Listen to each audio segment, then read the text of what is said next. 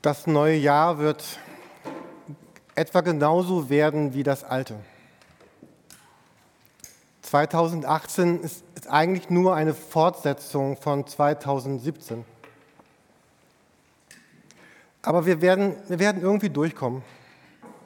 Wir werden es schaffen, Silvester 2018 zu erreichen und 2019. Aber irgendwann wird alles anders. Total motivierend. Das ist genau die Lebenshaltung, mit der wir ins neue Jahr starten wollen. Viel Spaß dabei. Und, ähm, und natürlich wird jeder sagen, Jürgen, das ist absoluter Quatsch. Erzähl nicht so einen Unsinn. Es ist ein Gottesdienst und gib irgendwas Wertvolles von dir. Aber ich frage mich, ob wir nicht manchmal, auch wenn wir das so platt natürlich nicht sagen würden, nicht doch irgendwie so, so leben oder so denken oder so fühlen oder so empfinden, als, als wäre es doch irgendwie so, als wäre 2018 nur eine Fortführung von 2017 mit einer anderen Ziffer am Ende. Wir haben dieses Jahr begonnen mit einem ganz starken Bibelvers. Wir haben ihn schon gehört heute Morgen wo Gott verspricht, ich werde euch ein neues Herz geben und euch einen neuen Geist in euer Inneres geben. Ich werde das steinerne Herz aus eurem Fleisch wegnehmen und euch ein fleischernes Herz geben. Und dieses Versprechen, was, was Gott gibt im ersten Teil der Bibel, ist ganz eng und untrennbar verbunden mit einem Namen, nämlich mit Jesus Christus. Und wenn wir weiterlesen im Neuen Testament, dann finden wir im Epheserbrief, Epheser 5, Kapitel, äh, ich bin schon so weit, Apostelgeschichte 1, Vers 8, Epheser kommt gleich erst, ähm, dann, da sagt Jesus, und wenn der Heilige Geist auf euch herabkommt, werdet ihr mit seiner Kraft ausgerüstet werden. Und das wird euch befähigen, meine zu Zeugen zu sein in Jerusalem, in Judäa, in Samaria, überall. Also Jesus sagt, es wird dieser Geist auf euch herabkommen. Und wenn dieser Geist dann da ist, dann, dann gibt er euch die, die Kraft, der wird, ihr werdet ausgestattet sein mit all dem, was ihr benötigt. 2018 wird Herausforderungen vor uns stellen, Entscheidungen und Fragen. Es wird uns ganz viel abfordern. Da werden Dinge uns vorgelegt werden, um die wir nicht gebeten haben, die einfach da sind, die geschehen durch Menschen, durch einen Brief, der kommt, durch Umstände, durch Situationen in unserem Körper. Da werden ganz viele Dinge sein, die sich uns zumuten und uns herausfordern. Und Jesus sagt, ich, ich werde euch genau dafür diesen, diesen neuen Geist, meinen Geist in euer Herz geben. So wie ein, ein Auto, dieses Auto diesen Motor braucht oder diese Windmühlen eben Wind oder Wassermühlen eben Wasser, so bekommt ihr von mir als, als, als Kraft, als, als Energie für euer Leben den Heiligen Geist. Und du wirst ihn brauchen, sagt Jesus. Für das Leben mit mir, für ein Leben für Jesus Einsatz für unsere Stadt, Einsatz für Menschen, Liebe von Menschen um mich herum, die vielleicht gar nicht dem entsprechen, wie ich mir liebenswürdige Menschen vorstellen, sagt Jesus, ich gebe dir mein, meine Kraft und du sollst berührt werden von mir. So, und jetzt kommt der Vers, über den ich eben schon reden wollte, Epheser 5, Vers 18. Ich habe den auch in der ersten Predigt von mir in diesem letzten Jahr, falls ihr euch daran erinnert, erwähnt. Epheser 5, Vers 18. Es heißt, und trinkt euch keinen Rausch an, denn übermäßiger Weingenuss führt zu zügellosem Verhalten. Lasst euch vielmehr vom Geist erfüllen, einander ermutigend mit Psalmen, Lobgesängen und geistlichen Liedern, singt und jubelt Gott aus tiefstem Herzen, Gott dem Vater dankend, immer und für alles im Namen von Jesus Christus, unserem Herrn. Dieser gelbe Satz, den ihr hier auch seht, der, der spricht davon, lasst euch vielmehr vom, vom Geist erfüllen. Also Gott sagt Menschen in seiner Kirche, in seiner Gemeinde, Menschen, die mit ihm unterwegs sind, die an ihn glauben, euch heute Morgen, lasst dich von, von mir erfüllen. Lass, und dieses Erfülltsein bedeutet, dass, dass Gott unser Leben prägen will, unseren, unseren Sinn, unsere, Gefühle, unser Verlangen, unsere Worte, unser Tun, unser Alles. So voll, dass ich stelle mir so einen Schwamm vor, der sich aufsaugt mit, mit Wasser. Und und erfüllt zu sein mit dem Heiligen Geist bedeutet in einer guten Weise unter seinem Einfluss zu sein, von ihm erfüllt zu sein. Und umso mehr du das in deinem Leben zulässt, forderst, suchst, umso mehr wird dein Leben zu dem werden, zu dem Menschen, zu dem du werden wirst. Und wenn wir uns fragen, ja, wie, wie, wie geschieht denn eigentlich diese Erfüllung? Ein anderer Bibelvers, Johannes 7, der sagt das etwas anders. Da sagt Jesus am letzten Tag des, dem größten Tag des Festes, trat Jesus vor die Menge und rief, wer Durst hat, soll zu mir kommen und trinken. Er sagte das im Hinblick auf den Heiligen Geist, den die empfangen sollten, die an ihn glauben. Also Jesus stellt das hier eigentlich relativ einfach dar. Er sagt, wenn du Durst hast und diesen Durst wahrnimmst, dann komm, trinke und erhalte es. Erhalte den Heiligen Geist. Was mir auffällt bei diesen beiden Bibeltexten, Epheser 5, den wir eben gelesen haben, und Johannes 7, den wir hier sehen, vielleicht fällt es euch auch auf, aber mir ist das erst gestern Morgen zum ersten Mal aufgefallen, obwohl ich diese Texte schon so oft gelesen habe, dass, dass beide Texte etwas ganz Fundamentales gemeinsam haben. Ihr habt es wahrscheinlich eben schon beim Zuhören gemerkt, dass, dass in beiden Texten der Heilige Geist mit einer Flüssigkeit verglichen wird, die ich trinken soll. In Epheser 5 ist ja der Vergleich mit dem, mit dem Heiligen Geist und dem Wein, dass, dass der Geist ist wie Wein und das, was, was Wein oder, oder Sekt oder andere Dinge in uns tun, tut der Geist auch. Und es geht darum, uns von diesem Geist erfüllen zu lassen, der mit einer Flüssigkeit verglichen wurde, mit Wein. Und in dem Text ist es wieder so, dass Gottes Geist mit einer Flüssigkeit verbunden wird. Jetzt steht hier nichts, aber ich glaube nicht, dass Jesus hier von Tomatensaft redet oder von, von Wein, sondern wahrscheinlich von Wasser. Also davon gehe ich aus, wenn man davon viel trinken soll. In den beiden Stellen geht es darum, dass, dass dieses Bild das gleiche ist. Da ist ein Mensch und da ist Gott und der Heilige Geist und, und, und Gott bietet dem Menschen seinen Geist an, wie so eine Flüssigkeit in einem Glas, ein, ein Tee, ein Kaffee, ein Glas Wasser und dieses, und dieses steht jetzt da und, und es geht darum, diese Flüssigkeit zu trinken. Und was beiden Bildern gleich ist und, und was die Verantwortung ein bisschen von, von Gott weg auf uns verlegt, das, das, das heißt, wir sollen das tun. Das ist etwas, was wir bewusst tun. Es ist etwas Willentliches, etwas beabsichtigt. Es, es, es ist konkret. Dieses Aufnehmen dieser Flüssigkeit ist eine aktive Entscheidung, der wir uns, uns aussetzen müssen. Ich kann verdursten neben einem, neben einem Glas Wasser, wenn ich was tue? Okay, die Frage ist zu einfach für euch, ähm, indem ich nicht trinke. Harald, ich hatte mir überlegt, ob ich so eine ähnliche Geschichte erzähle wie du, die gerade, er hat in der Leitung mir eine Geschichte erzählt von jemandem, der fast ertrunken wäre und dann kamen ganz viele, die ihn retten wollten und er hat gesagt, nee, will ich nicht, Gott rettet mich, am Ende gestorben. Die Geschichte ist genauso. Also da, da ist Gott, der sagt, ich biete meine Hilfe an, nimm sie. Und hier bei diesen Stellen um den Heiligen Geist äh, geht es immer darum, dass Gott sagt, ich bin der, der in dein Herz den Heiligen Geist geben möchte. Aber es ist gebunden an eine Bedingung und die Bedingung müssen wir erfüllen. Es heißt nämlich, dass wir es trinken müssen. Dass wir sagen, dass wir diesen Durst haben und Gott ausdrücken, ich, ich habe diesen Durst und ich möchte ihn nicht stillen mit dem und dem und dem und dem und dem und dem, und, sondern ich möchte, dass dieser Durst, diese Sehnsucht, diese, diese Leidenschaft nach Leben gefüllt wird von, von dir. Wir können es negativ sagen, wenn ich diesen Durst nicht wahrnehme und ihn nicht ausdrücke, dann werde ich auch genau das nicht erleben.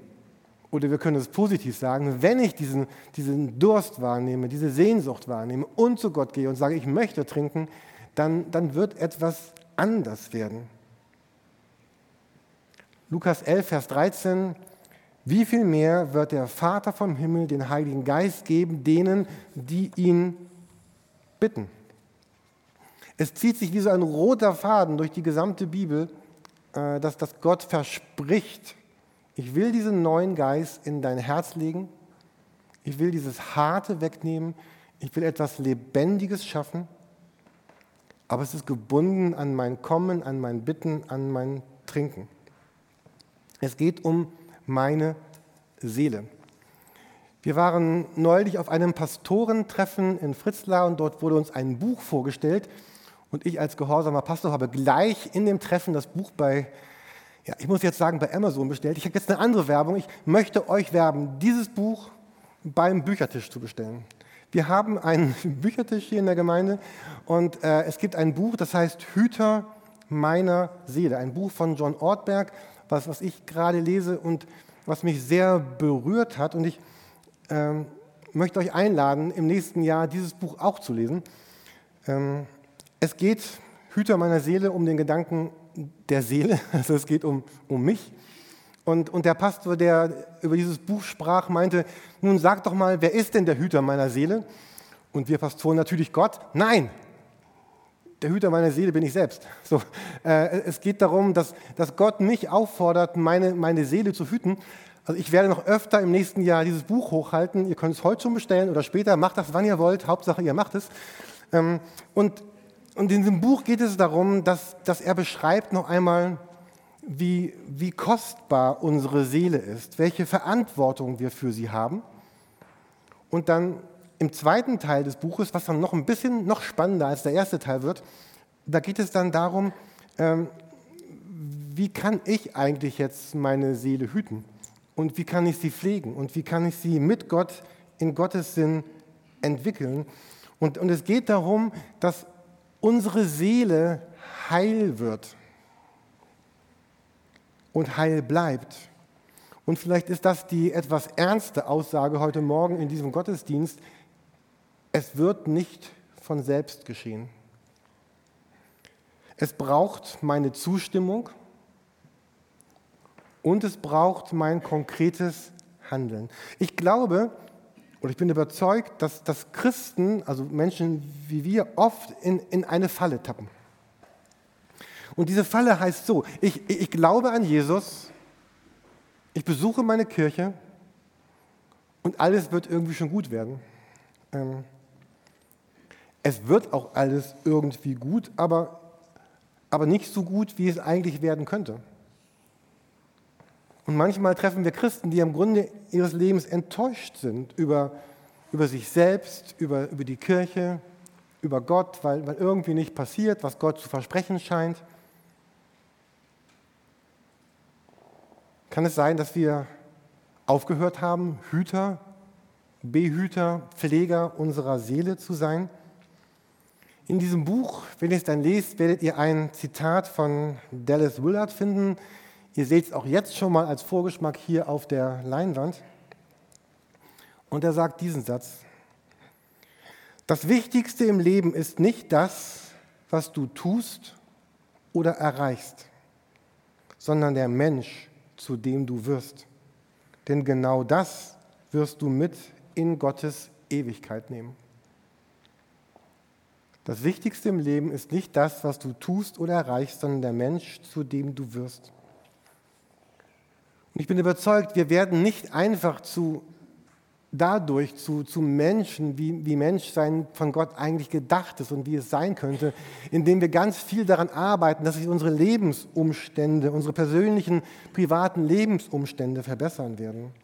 Und Jesus ist da eigentlich ziemlich klar er sagt einmal sehr krass, was, was hilft es einem Menschen, wenn er die ganze Welt gewinnt und dabei seine Seele verliert, Schaden an seiner Seele nimmt?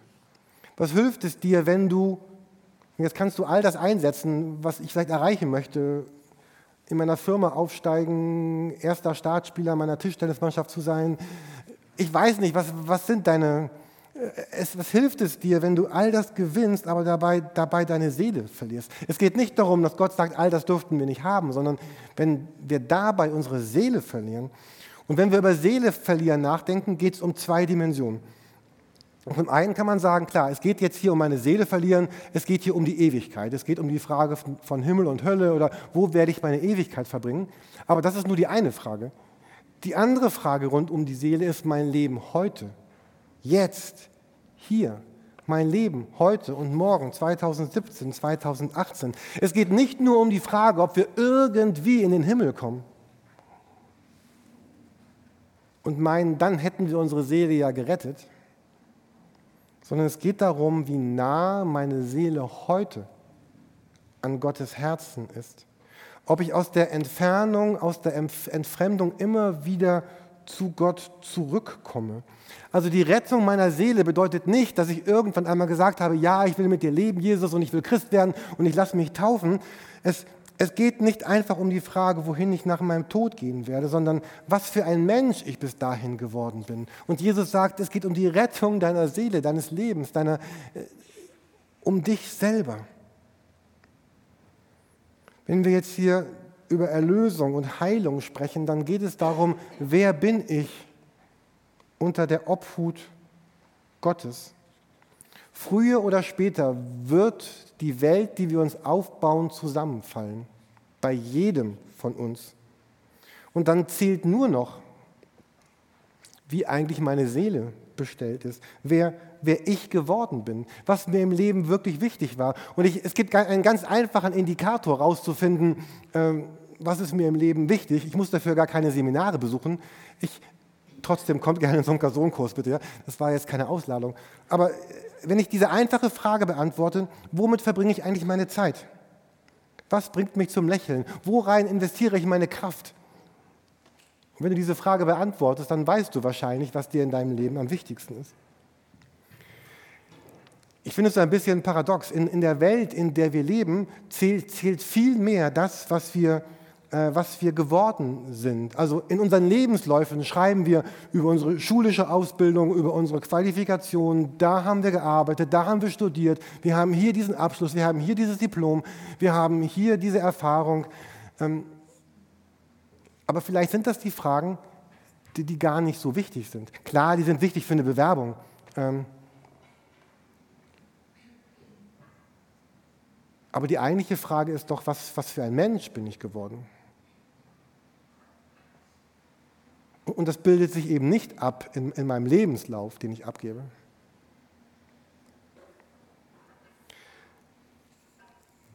Jesus erzählt einmal eine Geschichte. Und wenn ihr schon länger in der Kirche seid und schon öfter in der Bibel gelesen habt, dann werdet ihr diese Geschichte kennen. Sie hat mich aber letzte Woche durch das Buch, was ich gerade lese und ihr demnächst vielleicht auch lesen werdet, sehr neu angesprochen. Ähm, es geht darum, dass das Jesus unsere Seele mit einem Acker vergleicht, mit so einem Feld. Und dann gibt es jetzt da diesen Sämann, also Gott, der ist ein erfahrener Landwirt, der sät. Und der sät gute Saat aus. Die ist nicht minderwertig, die ist nicht verschimmelt, die ist nicht genmanipuliert. Eine richtig gute High-End Fünf-Sterne-Saat sät der aus. Und diese Saat wird auf jeden Fall Wurzeln schlagen, sobald diese Saat einen Ort findet, wo sie, wo sie wachsen kann, wo sie gedeihen kann.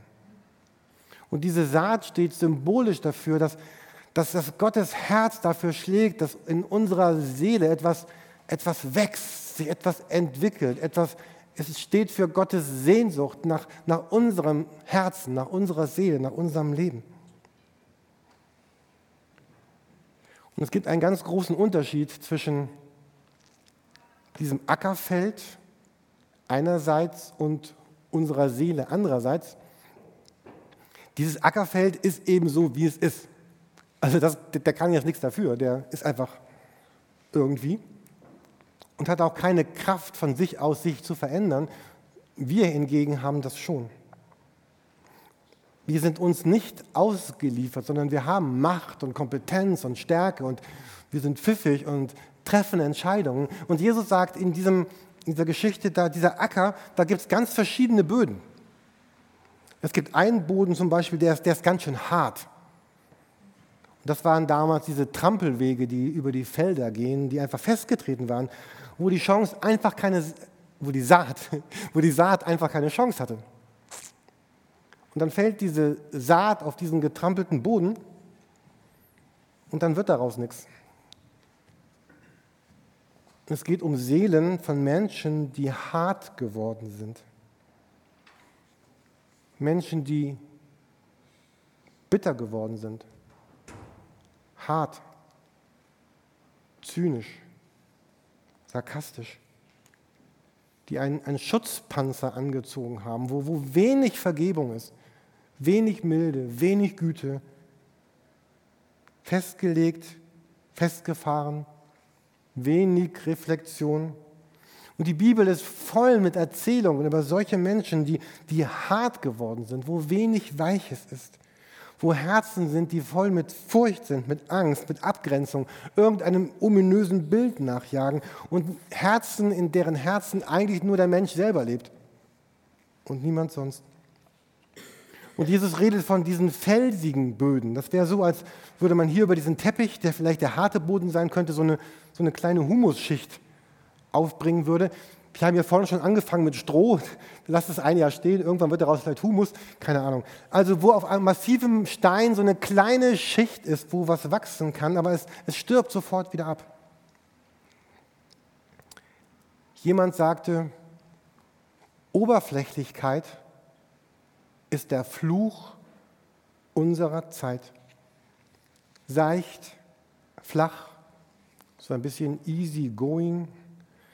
Tiefgang wird irgendwie verdrängt, es geht um kurzfristigen Erfolg. Dabei sagt die Bibel, wie der Hirsch nach frischem Wasser lechzt, sucht, so schreit meine Seele Gott zu dir.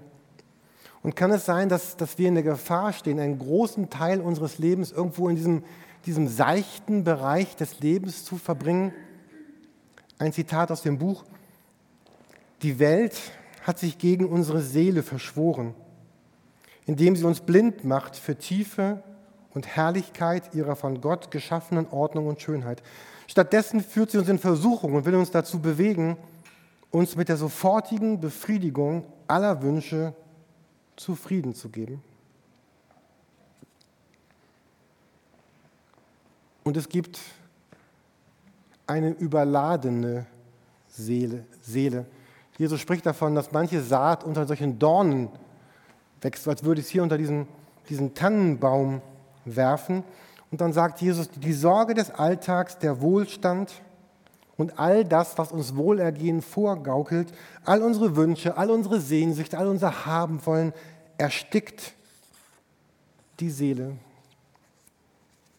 Jemand hat das einmal sehr drastisch gesagt, ich möchte es gerne einmal zitieren.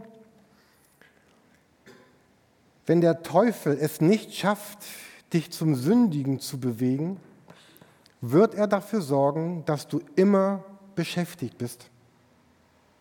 Denn deine Seele wird bei beidem verkümmern. Vielleicht geht euch das auch so. Ich habe schon letzte Woche ein paar Mal davon gesprochen, auch hier vorne, dass ich ganz stark den Eindruck habe, dass das Leben um mich herum, was ich selber schaffe oder was mir angeboten wird, so überladen ist, so chaotisch ist, so voll ist, so viel und dass die größte Bedrohung unserer Seele vielleicht gar nicht darin besteht, dass wir ganz viele, ganz große, ganz schlimme Dinge tun, sondern dass wir gar nicht bemerken, wie, wie durcheinander und wie voll und wie überladen unser Leben ist und denken, dass es irgendwie normal ist. Weil alle leben so. Sollte es anders sein? Wer immer viel um die Ohren hat, läuft Gefahr, sich mit den falschen Dingen abzugeben. Unsere Seele neigt dazu, sich an dem festzukleben, womit wir uns beschäftigen. Und vielleicht erlebst du das auch so. Das, was, womit wir uns beschäftigen, das wird wichtig und rückt immer mehr in die Mitte unseres Lebens. Und dieser Gottesdienst soll eine Einladung sein für das Jahr 2018, einmal zu überlegen, muss das wirklich so bleiben? Kann das nicht anders werden? Weil ich bin überzeugt, dass, dass Gott in seinem Herzen das Bild einer geheilten und von ihm getragenen Seele hat, in der Wille, Verstand und Körper im Einklang sind, mit Gott verbunden so wie Gott sich das Leben eigentlich gedacht hat. Ich möchte euch ein, so gegen Ende der Predigt ein Zitat aus diesem, oder so eine kleine Geschichte aus, aus meinem Buch vorlesen. Vor nicht allzu langer Zeit kaufte ich mir meine letzte Dose Bohnensuppe mit Würstchen. Während meiner Schulzeit fand ich einen Freund, einen echten Seelenfreund. Und als ich ihn zum ersten Mal zu Hause besuchte, kochte uns seine Mutter Bohnensuppe mit Würstchen zum Mittagessen. Für uns wurde das zu einer Art ritueller Mahlzeit. Die Freundin meines, nein, die Mutter, die Mutter, die Mutter meines Freundes hieß Betty. Sie wurde fast 90 Jahre alt. Niemals hat sie etwas Außergewöhnliches getan. Sie zog einfach vier Kinder groß. Sie hielt einfach ihre Familie zusammen, während ihr Mann Jahr für Jahr mit einer manisch-depressiven Störung zu kämpfen hatte, bevor man diese Krankheit mit Medikamenten behandeln konnte. Sie wusste auch niemals, was der nächste Tag bringen würde. Ihr ganzes Leben lang wohnte sie im kleinen selben Haus in Rockford, Illinois. Niemals kaufte sie sich ein teures Kleid oder ein großes Auto. Doch als sie starb, platzte die Kapelle, Kapelle regelrecht aus allen Nähten. Alle Menschen waren gekommen, deren Leben sie in irgendeiner Weise berührt hatte. Es stellte sich nämlich heraus, dass ihr kleines Haus in der Carolina Avenue einer jener eigenartigen, kleinen, unauffälligen Vorposten einer großen Seele gewesen war. Ich brachte eine Dose Bohnensuppe mit Würstchen zur Beerdigung mit, eine Art letztes Abendmahl, um ihrer Seele die letzte Ehre zu erweisen. Eine Seele kann errettet werden, doch dafür sind ein weicher Boden, Tiefgang und genug Platz erforderlich. Unsere Welt ist da nicht gerade hilfreich.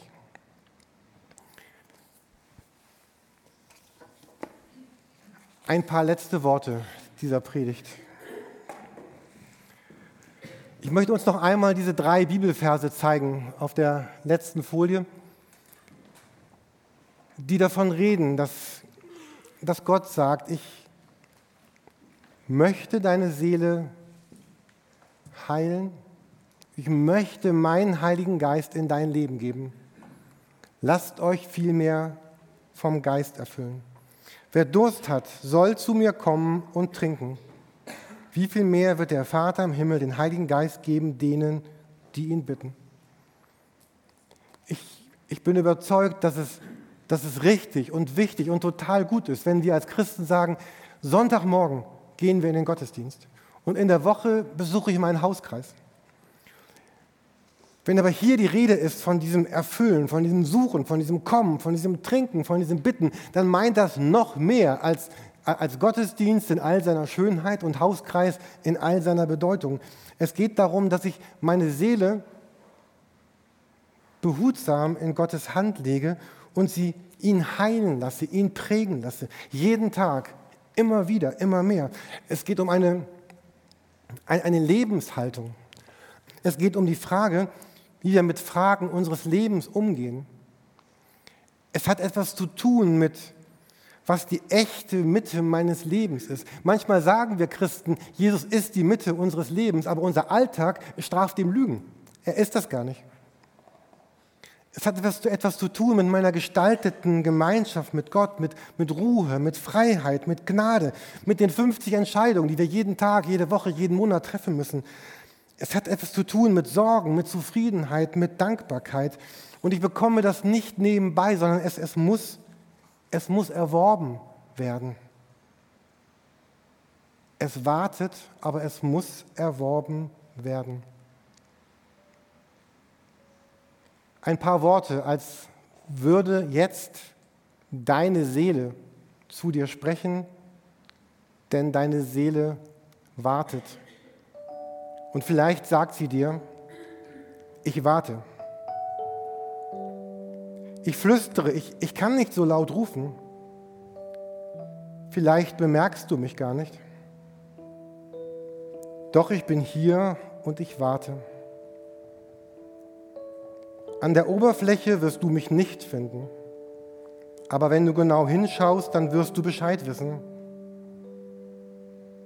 Ich spreche durch deine Verwirrung zu dir und durch deine Sehnsucht und durch deinen Schmerz. Wenn die Sonne verglüht und das Universum hinwegschmilzt, werde ich da sein.